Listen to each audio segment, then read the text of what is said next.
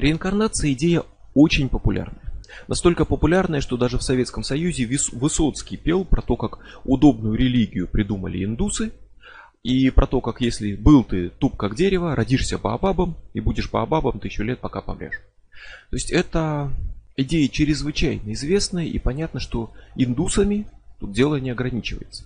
Есть версии реинкарнации, их очень много, самых разных. Суть одна, а вот тонкости понимания, они радикально отличаются, но суть одна. Для одних это строгое перерождение из человеческого тела в человеческое. Для других это рождение, в том числе в виде животного, растения, даже какого-то предмета, камня. Для одних это видится вечным циклом, в котором по перерождениям душу мотает в прошлое, в будущее, на другие планеты, в параллельные миры. И хочется вспомнить себя инопланетянином. Кто-то уверен, что душа может идти только в одном направлении, снизу вверх, к более совершенным формам, грубо говоря, от растения в животное, от животное к человеку, а из человека в ангела и так далее. Для кого-то такое перерождение общее правило, а для кого-то проклятие. Для кого-то это скорее достижение, которое еще надо заслужить и которое не гарантировано. Кто-то считает, что все души обязательно вечно перерождаются, кто-то скажет, что перерождаются только некоторые, есть еще другие варианты.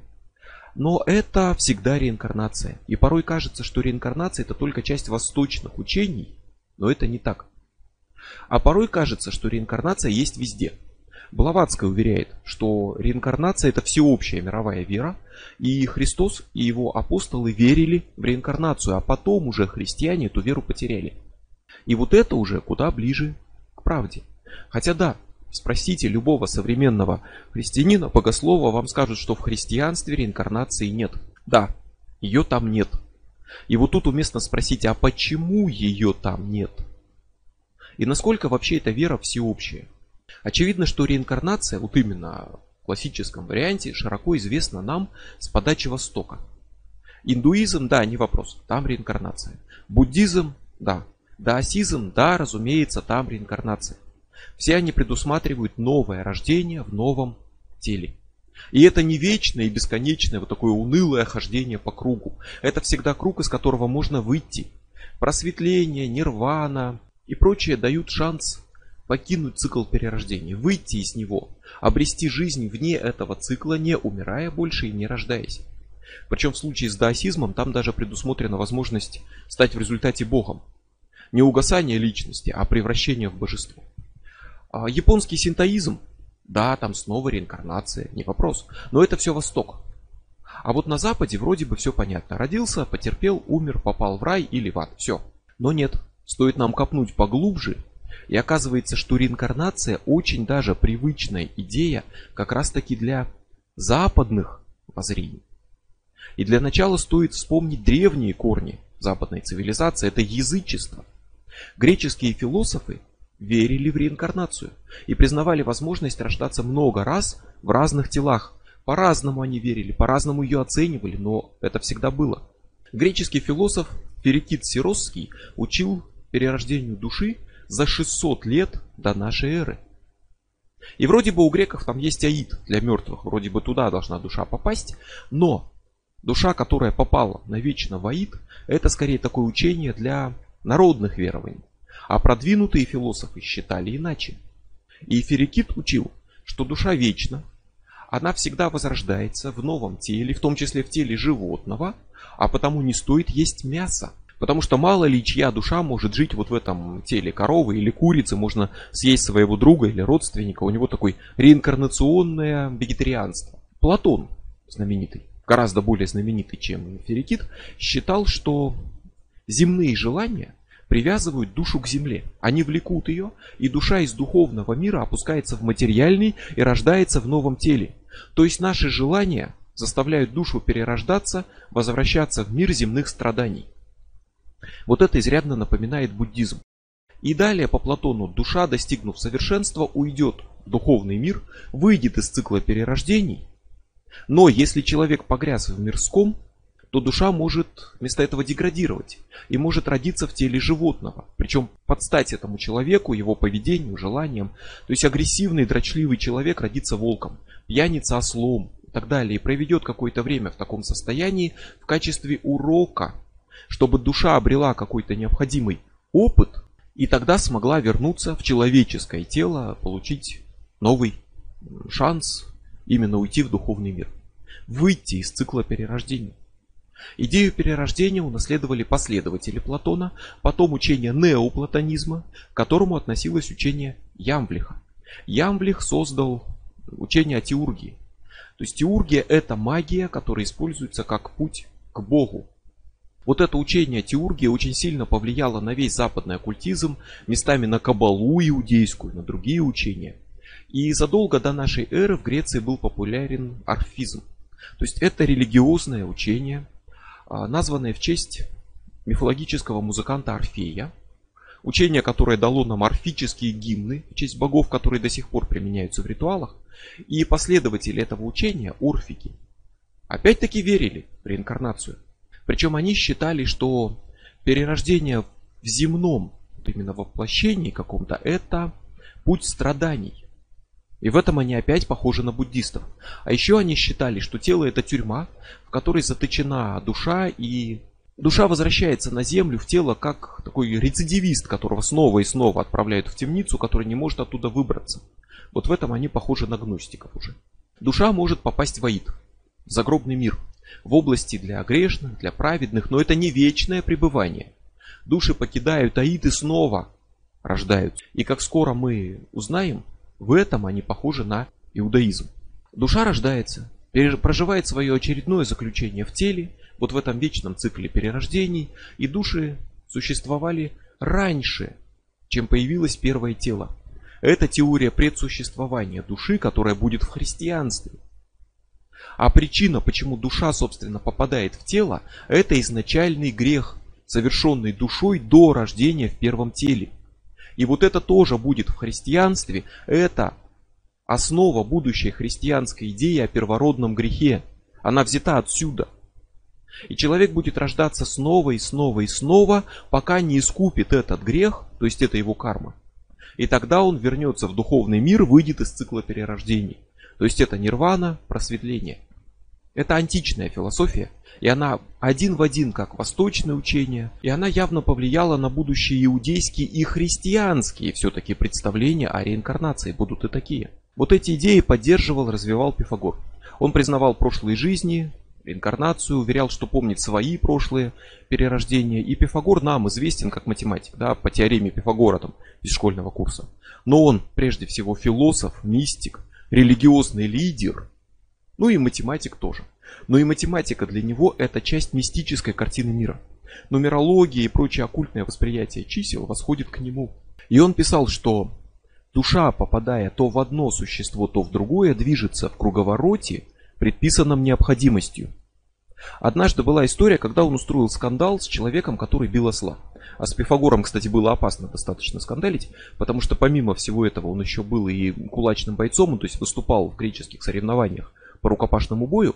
И он устроил скандал с человеком, который бил осла, потому что сказал, что видит в этом осле душу человека, которого хорошо знал в прошлой жизни. И тут бьют перерождение его друга. Эмпидокл.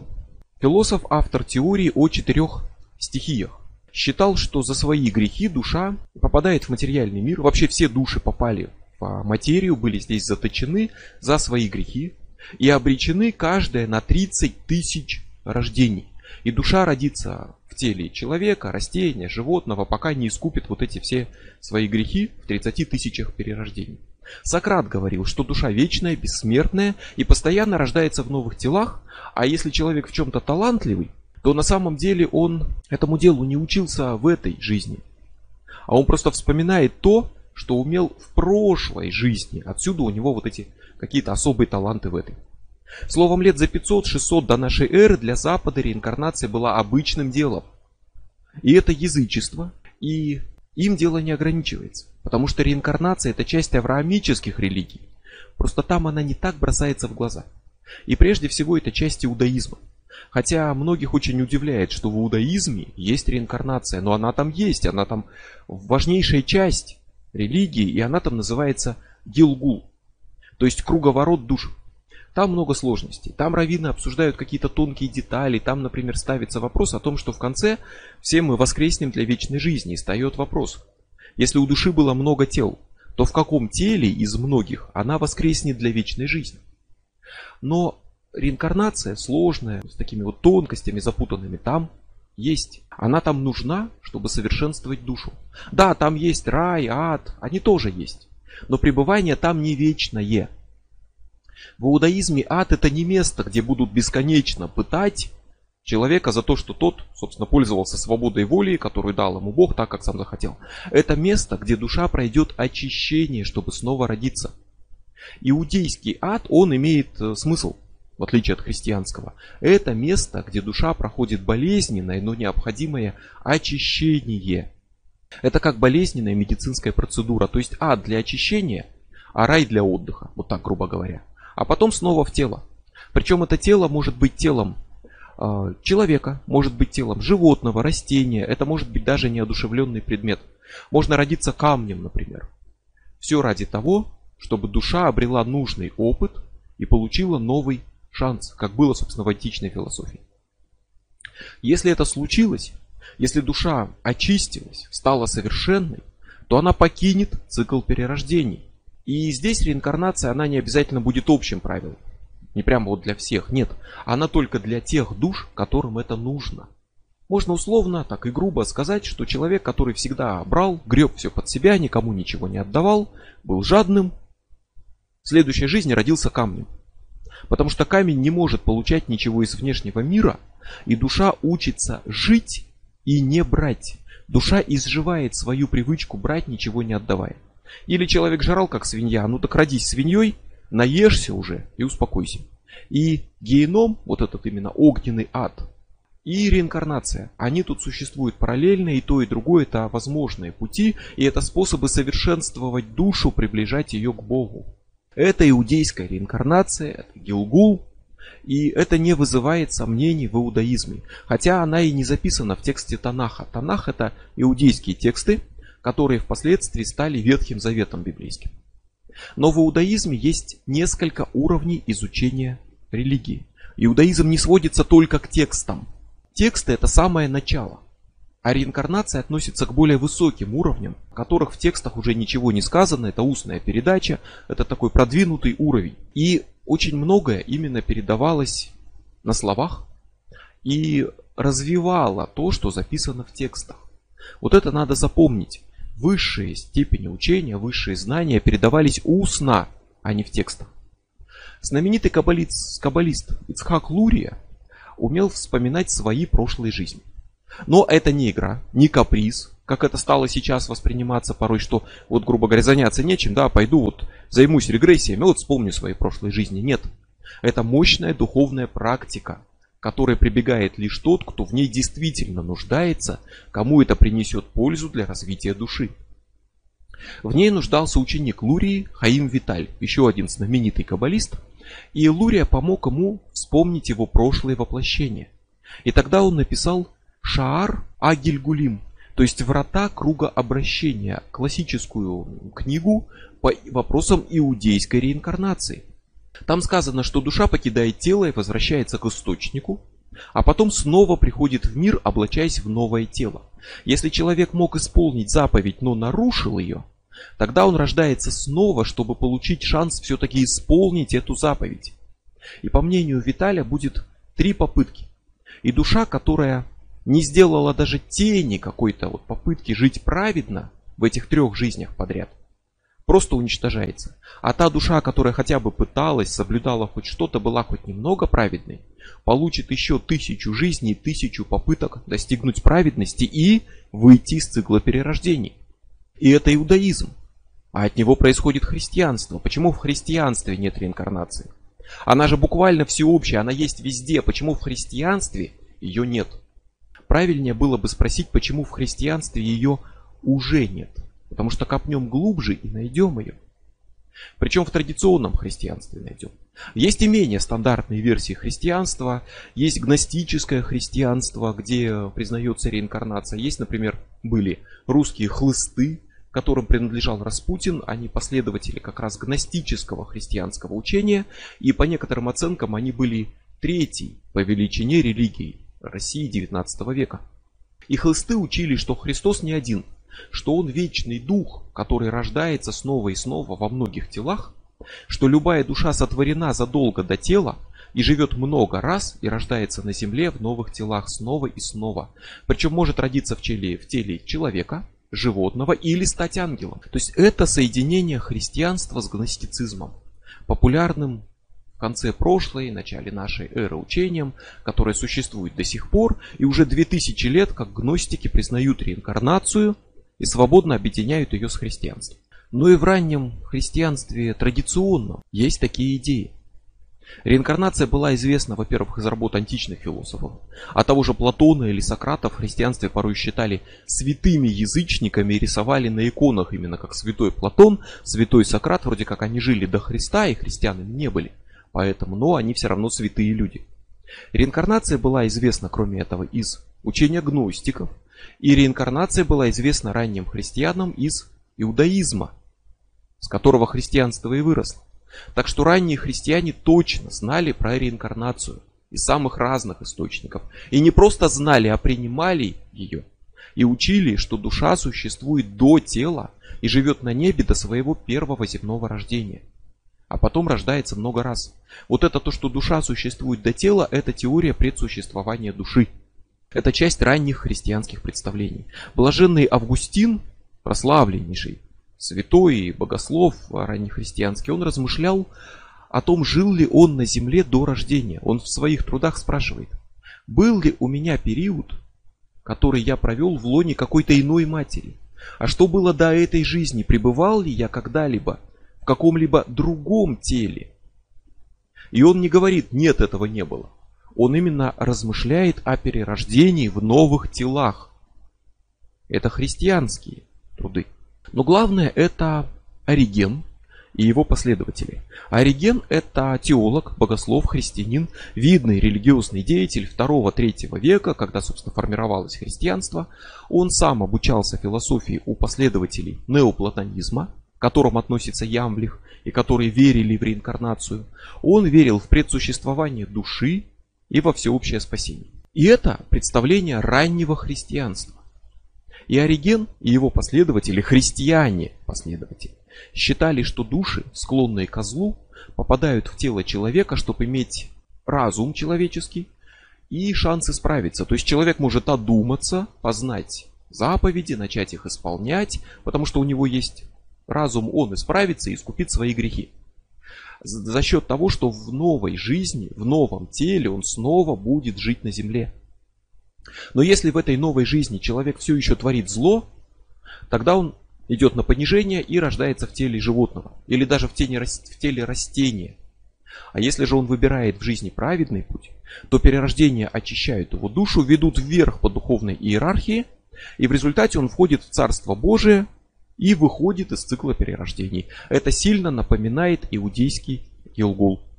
И по мнению Оригена, по пути вверх человек может стать ангелом. Это один из уровней его духовного роста. Праведный человек переродился не в человеческое тело, а в ангельское воплощение. Подобное можем найти и в восточных учениях, и в античности, везде. И это не сходится с идеей страшного суда, когда в один момент все разом воскреснут и им раздадут вечный рай и ад. Поэтому Ориген отрицал страшный суд и отрицал телесное воскрешение из мертвых, потому что они не соответствуют идеям реинкарнации, а значит не могут быть правильными. Вообще вот эти идеи о конце света и прочее, они идут из книги Апокалипсиса, а она была для того времени очень спорной, и канонической ее начали считать только в V веке. До V века Апокалипсис христианами отрицался, его не было в Библии. А некоторые течения христианства отрицают апокалипсис и по сей день вместе со всеми его рассказами о конце света. Ориген пишет, что души, умершие на земле, распределяются согласно их делам. А души, умершие на небе, не сходят, признанные достойными обитать в различных лучших или худших жилищах на всем земном пространстве и родиться от таких или иных родителей, так что израильтянин может когда-либо попасть в число скифов, а египтянин перейти в Иудею. Вот это слова самого Оригена. То есть это в чистом виде реинкарнация и карма. Но это идеи именно скорее конкретных деятелей христианства, конкретных богословских школ, течений, а не вообще всего христианства как такового. Напомню, что иудейская реинкарнация была частью устной передачи, не записанной в тексты. А христианство ориентировано на одни только тексты, в нем нет устной передачи. И первые христиане, которые, собственно, порвали связи с иудаизмом, потеряли доступ к устной передаче. Они сосредоточились только на текстах и за счет этого потеряли учение о реинкарнации. Оно должно бы быть в христианстве, оно должно быть воспринято христианством из иудаизма, но оно утрачено, потому что устная передача была потеряна. От этой идеи остались просто какие-то фрагменты, отдельные мысли. Реинкарнация для ранних христиан не стала частью религии, хотя должна бы была ей стать, но была утрачена. Стала просто одной из точек зрения. И вот на нее войной пошел император Юстиниан. Это византийский император 6 века, он был христианином, в реинкарнацию конкретно он не верил, и он начал борьбу с последователями Оригена, с христианскими гностиками и со всеми прочими, в том числе со всеми теми, кто верил в христианское перерождение душ. И он император. Но он считал, что его власть распространяется не только на светские вопросы, но и на вопросы веры. Он открыто приказывал императорской волей, кому и во что надо верить. Он одобрял захват чужих земель христианами, считая, что это помогает распространению предписанной им веры, а поэтому завоевание, войны, насилие со стороны христиан это очень хорошо, потому что это помогает распространять веру. Он предписывал, как жить священникам. Он указывал, какие исполнять обряды. Он лично назначал людей на духовные должности. Он устанавливал для этих людей максимальные привилегии, права. То есть он считал, что его мнение это окончательный аргумент в любом богословском вопросе. Истина в вере, в религии то, что император приказал считать истиной. Вот как он думает, то и истина. Как он думает, то и от Бога. А все остальное ересь. И лично он отрицал реинкарнацию. И Юстиниан объявил Оригена еретиком и повелел созвать собор. Второй Константинопольский собор, это уже середина 6 века, и к этому времени реинкарнации на Западе уже минимум 1300 лет. И вот на этом соборе Юстиниан своей личной волей, как император всех созвавший, и человек, с которым лучше не спорить, о себе дороже, он просто приказал верить, что реинкарнации нет, что оригены все прочие еретики, и приказал всем собравшимся главам церкви подписать от своего имени его указ, в котором Ориген осуждается, а реинкарнация отрицается. С ним далеко не все соглашались. Право императора вообще вмешиваться в вопросы религии оспаривалось, потому что, ну хорошо, он византийский император, но с какой стати он римскому папе, например, диктует свое мнение. Папа Вигилий отказался поставить подпись под этим указом. Причем он отказался изначально даже участвовать в этом соборе по приказу какого-то чужеземного императора. В результате агенты Византии похитили папу, насильно привезли на собор, а когда он отказался согласиться с императором, его арестовали, отлучили папу от церкви по приказу императора Юстиниана. В результате Юстиниан победил, указ был подписан, а, в том числе папой, был признан, вышел папский указ с теми же решениями об осуждении Оригена, об отказе от реинкарнации. Лично за счет вмешательства одного вот этого человека, императора Юстиниана, было решено следующее. Цитирую. «Если кто уверует в немыслимое существование души до рождения и в нелепейшее перерождение ее после смерти, того надлежит предать анафеме». То есть так желанием одного человека, могущественного, властного человека, с реинкарнацией в христианстве было покончено. Потому что так приказал император. И это в большей степени политика, чем богословие.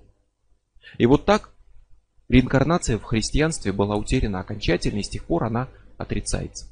И более уже современный святитель э, Ириней Леонский приводит такой занятный аргумент против реинкарнации.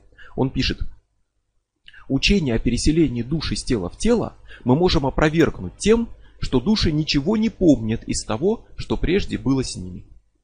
То есть не было того, что я не помню. По этой же логике получается, что я вообще не рождался и не был младенцем. Я же этого не помню. Но христианская реинкарнация была.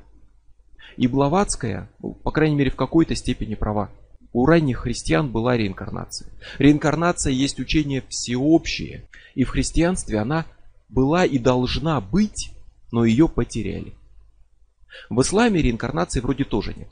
Но при этом знаменитый суфий Джалаладин Руми прямо пишет «Я умер камнем и воскрес растением. Я умер растением и воскрес животным. Я умер животным и стал человеком. Чего мне страшиться? Разве смерть когда-то обокрала меня?» Это слова мусульманина 13 века. Ему вторит живший в X веке Мансур Аль-Халлай, еще один суфий и поэт, который пишет «Я сотни раз прорастал травой по берегам стремительных рек. Сотни тысяч лет я рождался и жил во всех телах, что есть на земле». Это суфии пишут. А суфии, суфизм это мистический ислам. И конкретно сирийские суфии, одно из направлений суфизма, не сомневались в существовании реинкарнации. И это стало одной из ветвей ислама где-то с 11 века – и это ислам, признающий реинкарнацию. А еще есть Танасух, исламское, мусульманское учение о том, что душа перерождается много раз, живет в разных телах снова и снова и снова. То есть это исламская реинкарнация, мусульманская. Это учение далеко не всеми мусульманами признается и существует только в отдельных направлениях ислама, всеми остальными отрицается, но оно есть. И последователи этой идеи, танасухиты, верят, что души меняют тела как одежду. И новое тело зависит от поступков в прошлой жизни, а болезни и прочее могут быть последствиями грехов души в прошлом воплощении. То есть это карма.